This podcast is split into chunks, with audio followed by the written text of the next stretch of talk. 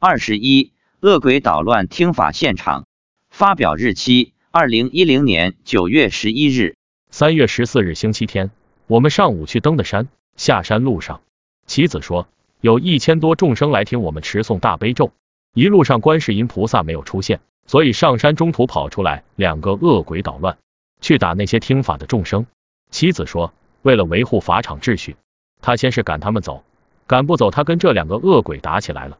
后来有四个听法的众生过来帮忙，妻子边打边念大悲咒，越念越大声，越念越快。两恶鬼怕大悲咒就跑了。开始时一般念，恶鬼不怕。这次的情况也印证了上次那篇菩萨怕我一个人撑不住场面的文章。鬼道众生跟人道的人一样，什么样的都有。